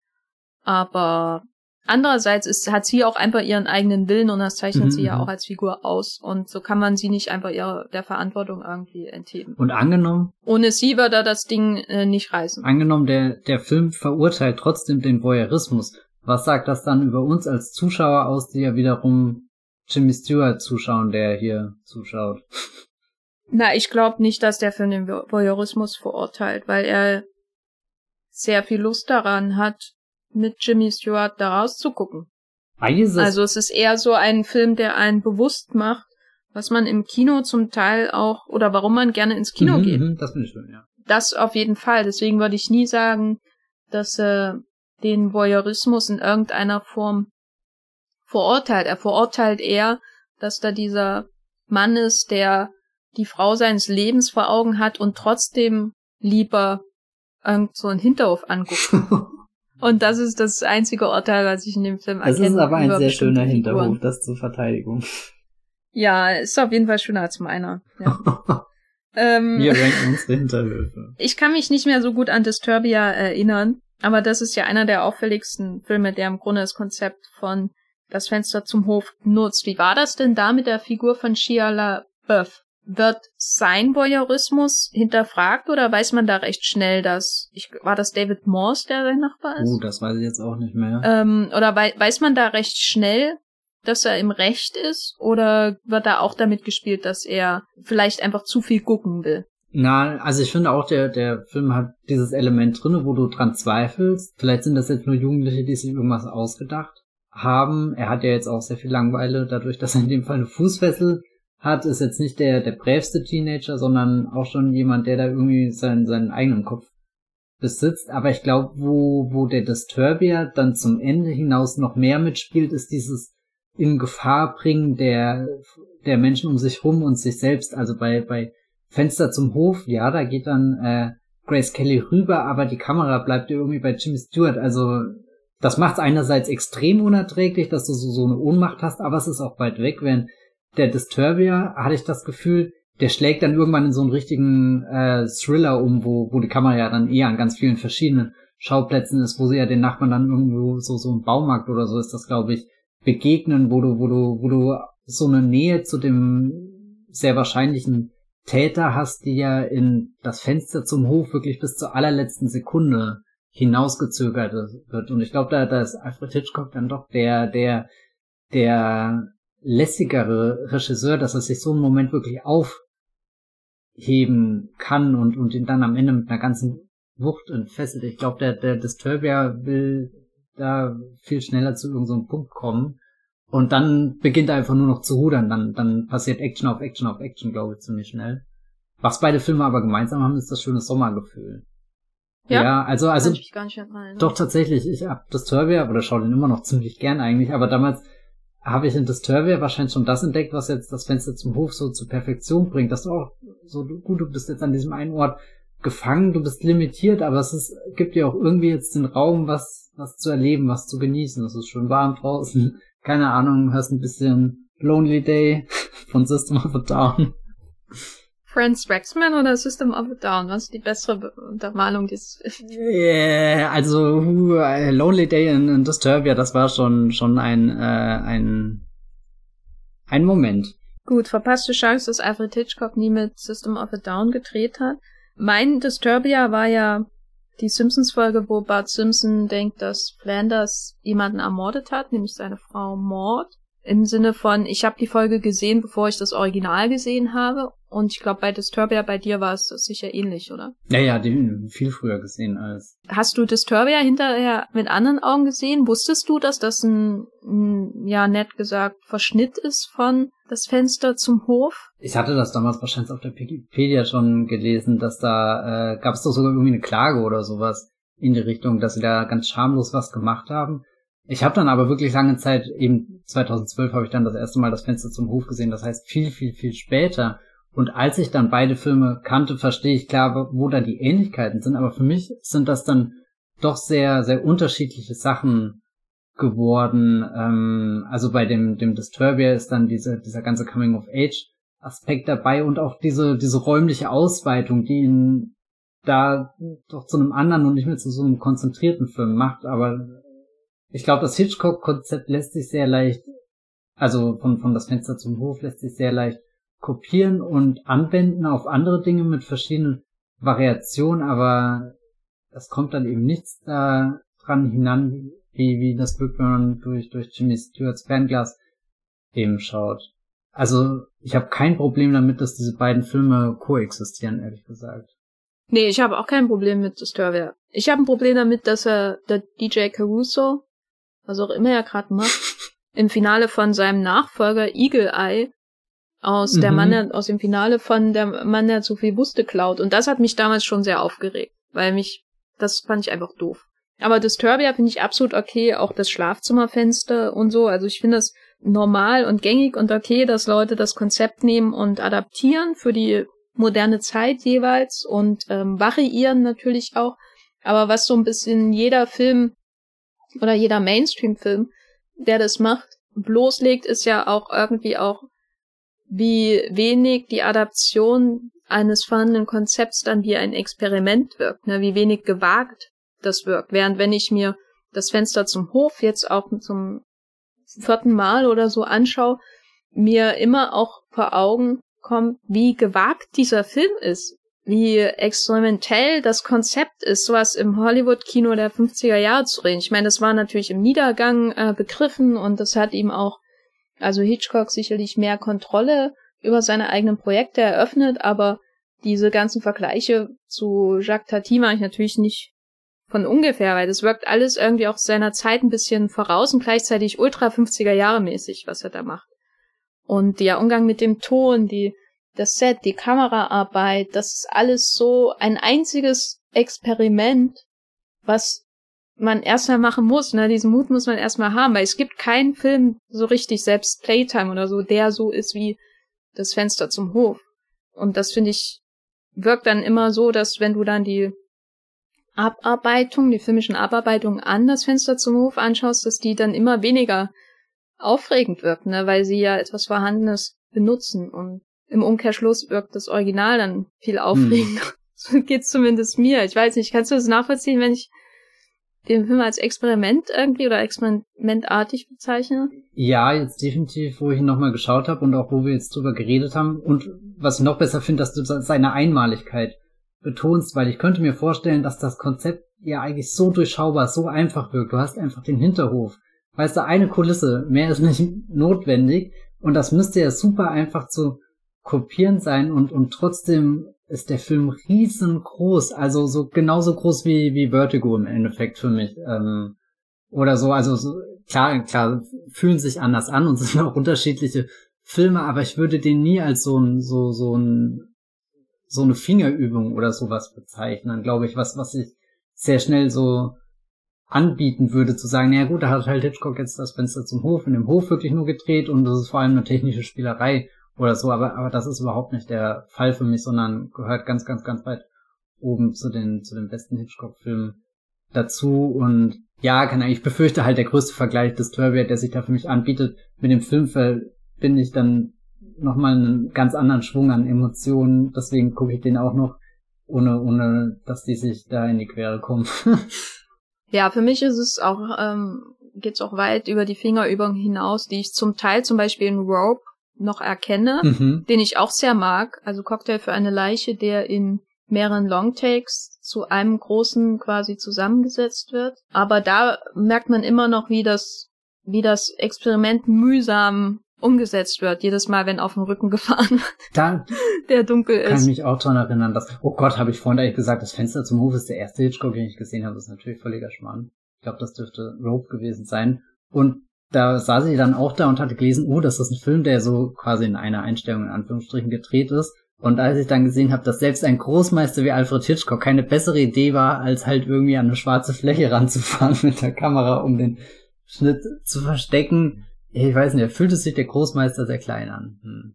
Ja, aber wenn man erstmal weiß, wie das mit den Filmrollen ist, da ist das trotzdem. Ich wollte gerade sagen, da, ach Gott, als ich damals Rope gesehen habe, wusste ich ja gar nicht, warum er das so gemacht hat. Das habe ich ja alles erst später. Du bist du gleich auf die IMDb-Boards gegangen und hast gesagt, Hitchcock overrated as fuck.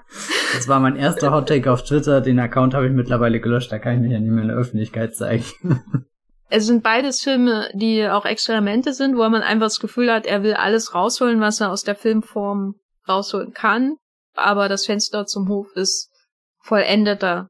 Einfach, das ist für mich wirklich ein in jeder Hinsicht vollendeter, perfekter Film.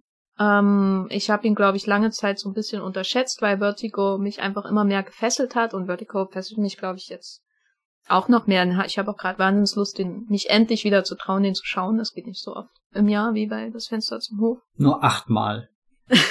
Nein, so oft gucke ich nur The Death of Stalin. ähm, nein, aber alles ist an diesem Film irgendwie gelungen und das ist irgendwie sehr seltsam, aber schön auf jeden Fall. Hm. Es ist kein, also das, also selbst wenn ich drüber nachdenke, dass die Ehefrau zu einseitig und unsympathisch ist, denke ich, das hat aber einen Grund und ich kann ihn nachvollziehen und ich will auch eigentlich gar nicht mehr über dieses Ehepaar erfahren. So, also es gibt jetzt nichts, was ich verändern würde an diesem Film wenn ich denn die Gewalt darüber hätte, wäre auch dumm, als einen Hitchcock-Film zu verändern. Aber ein guter Film, Das Fenster zum Hof. Und nach Master and Commander letzte Woche ein weiterer Film, der mit seinem begrenzten Schauplatz unglaublich viel macht. Ja, dem kann ich gar nicht widersprechen. Beides, äh, der Wollmilchcast trackt bisher sehr gute Filme 2021. Bin gespannt, ob er das durchhält.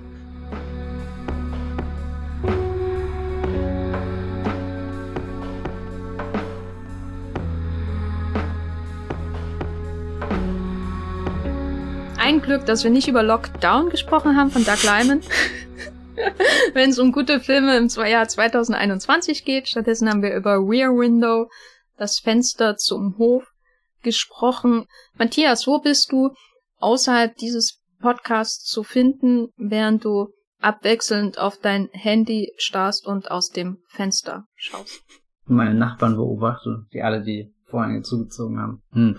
Äh, ich bin auf Twitter als at Bibelbrox mit 3e und ihr könnt auch Dinge von mir lesen auf meinem Blog, das Film für Tor. Und Jenny, jetzt meine Frage an dich. Würdest du ein Remake von Das Fenster zum Hof mit Anne Hathaway und Chiwetel Etche vorschauen? Wenn Anne Hathaway ein gebrochenes Bein hat, ja. Okay. Also ist nicht mein Fetisch, dass sie gebrochene Beine hat, aber ähm, ein Gender Swap fände ich sehr spannend in dem Kontext. Ja. Auf jeden Fall spannender als alles, was Doug Lyman zum ähm, Coronavirus-Lockdown zu sagen hat. In Lockdown. Ich bin auch bei Twitter zu finden. Und zwar als Gafferlein mit Doppel-F, ähm, bei Letterboxd als de-gaffer oder einfach Jenny Jacke. Und wir danken euch, dass ihr fleißig weiter diesem Podcast zuhört. Und für nächste Woche haben wir uns sogar schon was thematisch passendes zu ähm, das Fenster zum Hof ausgesucht. Und Spoiler, nein, es ist nicht Disturbia, aber fast. Oh, das wäre auch schön. In unserem großen JD äh, DJ JD DJ Oh Gott, jetzt Caruso hast du gesagt, jetzt weiß ich auch nicht. Nee, ich glaube, es ist DJ, oder? ja, ich glaube schon. Nein, aber auch ein Film, der dazu passt. Wir hören uns also beim nächsten Mal. Ciao. Tschüss. Der Wollmilchcast wird produziert von Matthias Hopf und Jenny Jecke. Unser Intro und Outro stammt aus dem Song Slam Canto von Kai Engel. Ihr könnt den Podcast bei allen gängigen Apps abonnieren und wir freuen uns über Kommentare und Bewertungen bei iTunes.